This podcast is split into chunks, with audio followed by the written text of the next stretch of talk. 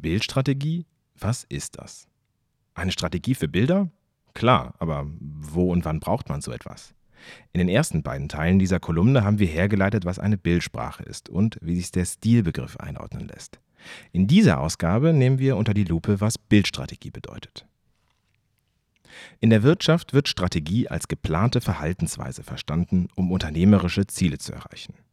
Eine Bildstrategie ist folglich ein Plan, wie anhand von Bildern eben diese meist wirtschaftlichen Ziele erreicht werden können. Zum Beispiel mehr Produkte verkaufen, neue Kundschaft von Abonnements überzeugen oder ähnliches. Tatsächlich ist der Begriff Bildstrategie nicht zu verwechseln mit Ausdrücken wie Bildsprache oder Bildwelt. Meines Erachtens bedeuten sie etwas völlig anderes. Da es bisher keine eindeutige Definition dieser Begrifflichkeiten gab, habe ich dies vor einigen Jahren nach bestem Wissen und Gewissen selbst erarbeitet. Eine Bildstrategie ist für mich der strategische Entwurf, in dem man die Ziele festlegt, die man mit der Veröffentlichung von Bildern erreichen möchte. Darin werden auch Zielgruppen, Medien, Ansprache etc. festgehalten. Eine Bildstrategie stellt also die Frage, was möchte ich eigentlich erreichen? Die häufigste Anwendung findet sich also sicherlich in der Werbung oder allgemeiner in einem vermittelnden Gewerbe. Das kann auch aufklärerische Arbeit sein, wie zum Beispiel eine NGO oder die Bundeszentrale für politische Bildung. Eine Bildsprache hingegen ist eine formale Festlegung auf bestimmte Bildmittel, zum Beispiel alle Bilder schwarz-weiß, Kameraperspektive von oben nach unten und immer ein Stück nach links gedreht. Je nach Zielgruppe, Ansprache, Medium etc. müssen die Bildsprachen anders sein, da die in der Bildstrategie definierten Ziele sonst nicht erreicht werden können. Eine Bildsprache stellt also die Frage, wie sieht das, was ich sage, aus? Eine Bildwelt ist größer als alle Bildsprachen einzeln. Sie definiert den formalen und inhaltlichen Rahmen von all dem, was gesagt werden darf oder soll. In einer Bildwelt könnte zum Beispiel festgelegt sein, dass ein Unternehmen Freiheit kommunizieren möchte. In einer jungen Zielgruppe bedeutet das aber etwas völlig anderes als in einer Zielgruppe 65 plus. Daher wäre es nicht richtig, den Begriff Freiheit innerhalb einer einzelnen Bildsprache festzulegen. Besser wäre es, Bildsprache 1 für Junge anzulegen und dort deren Freiheitsverständnis zu reflektieren. Dasselbe in Bildsprache 2 für Ältere.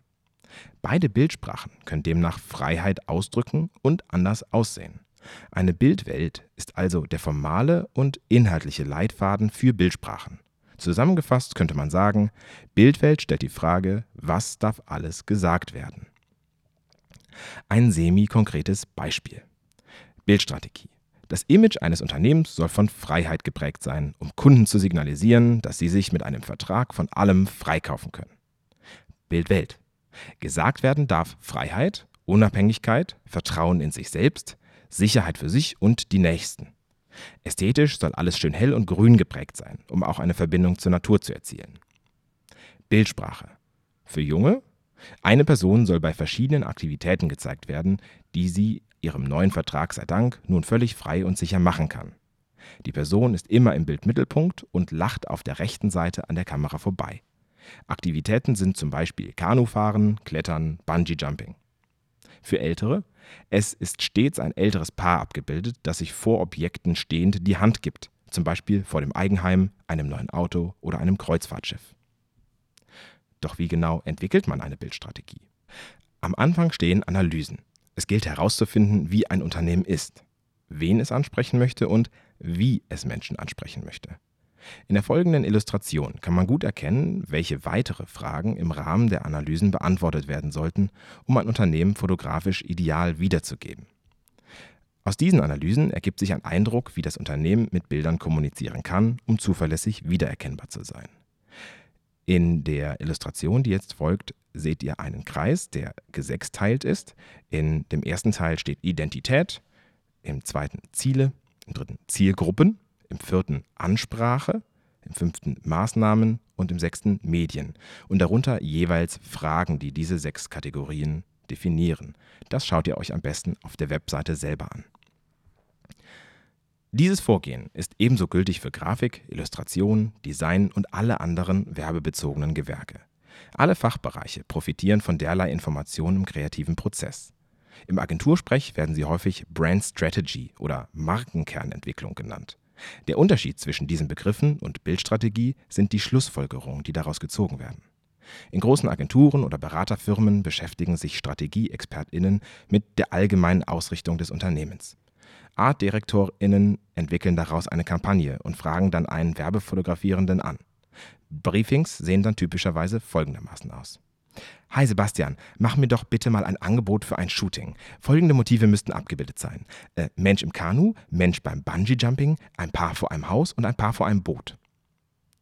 Der Bildstratege stattdessen nimmt die Analyse und überlegt selbst, wie Bilder zum Erreichen der Ziele beitragen können. Hier mal ein Beispiel, wie solch ein Briefing aussehen könnte. Eine fiktive Analyse zum Mitmachen. Ein neues Unternehmen möchte in der Telekommunikationsbranche Fuß fassen und sich als Gegenpol positionieren zu den drei großen Mobilfunkanbietern Telekom, Vodafone und O2. Das Hauptanliegen ist das Gewinnen von Marktanteilen, damit sich die neuen Nutzenden positiv mit Bekannten austauschen können und diese dann ebenfalls zu dem neuen Anbieter wechseln. Damit diese Strategie funktioniert, müssen sie also tatsächlich zufrieden sein. Das Unternehmen möchte Freiheit, Freundlichkeit, Service und Glaubwürdigkeit als absolute Priorität in ihrer Außendarstellung kommunizieren. Im Gründungsteam sind junge Menschen, die idealistisch sind und daran glauben, auf dem Markt einen Unterschied machen zu können.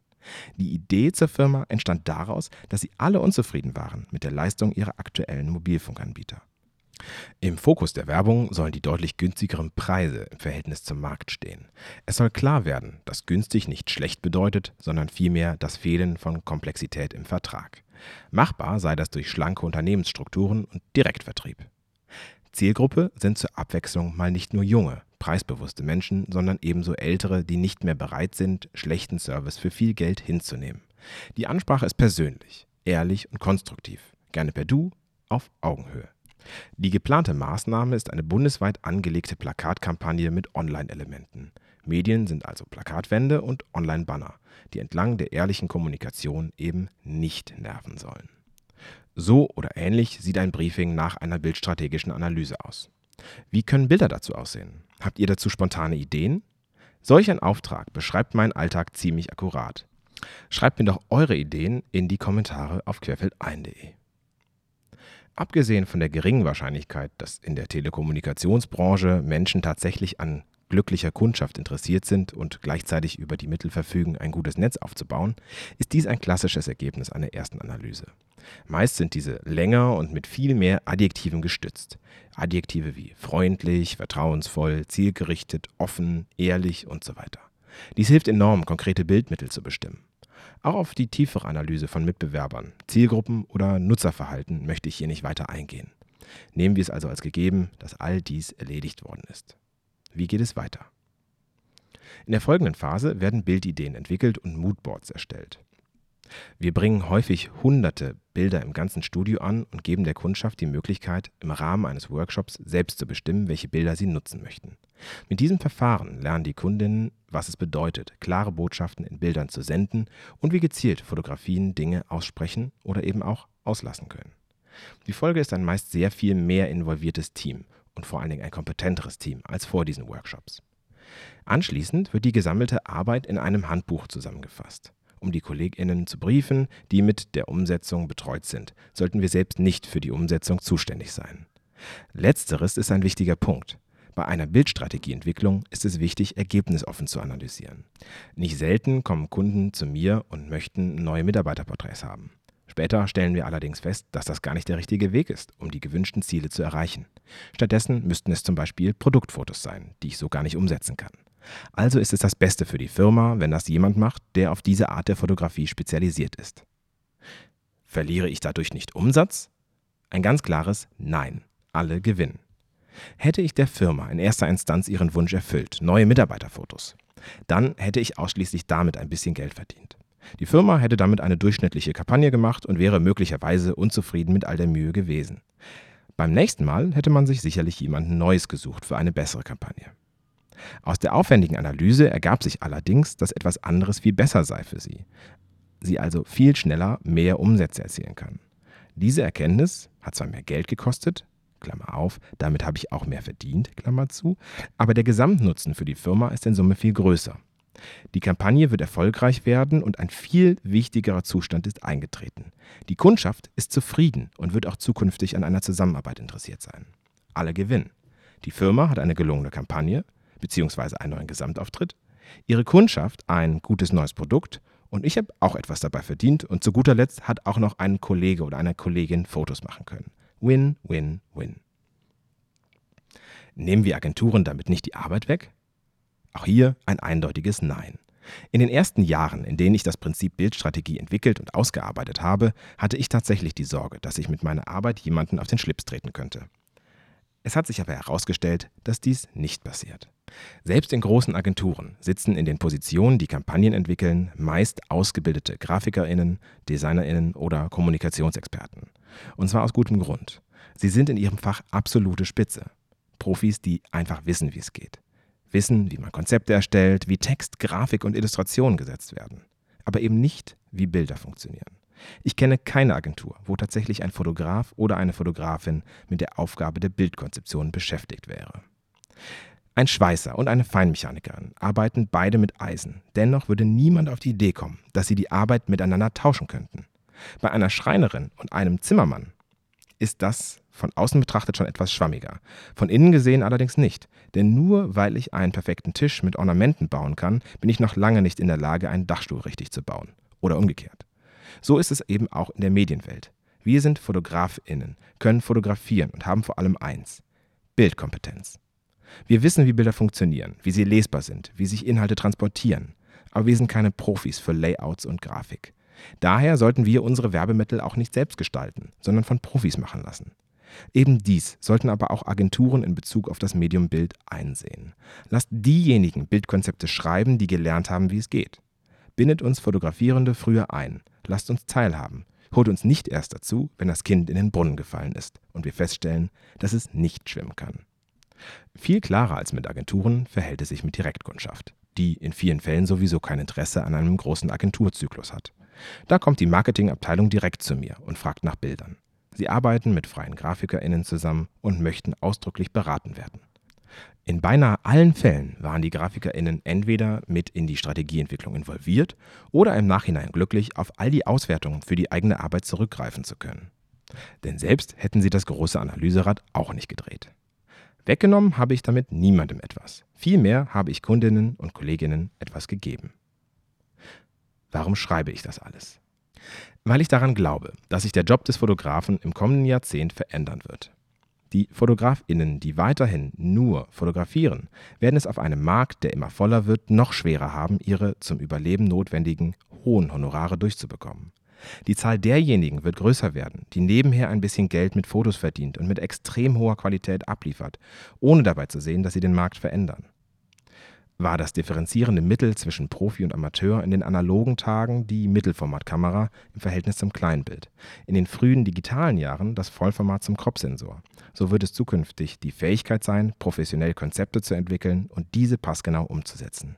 Nicht falsch verstehen. Im vergangenen Absatz prangere ich nicht an, ich jammere nicht, ich stelle fest und sehe eine Lösung, wie Hobbyisten und Profis weiter gut nebeneinander existieren können. Diejenigen, die sich dafür ändern müssen, sind die Profis, denn sie leben davon. Wichtig für den Erfolg ist, dass wir heraustreten aus dem Schatten der Agenturen und anderen Zwischenhändler, für die wir Erfüllungsgehilfen sind.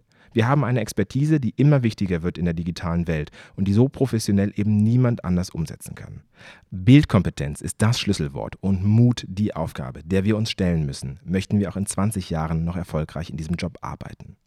Ich weiß, dass dieses Magazin von vielen Hobbyfotografinnen gelesen wird. Umso gespannter bin ich auf das Echo, das diese Kolumne auslösen wird. Zum einen in Bezug auf eure kreativen Ideen für den fiktiven Mobilfunkanbieter. Zum anderen, wie ihr die Zukunft der professionellen Fotografie seht.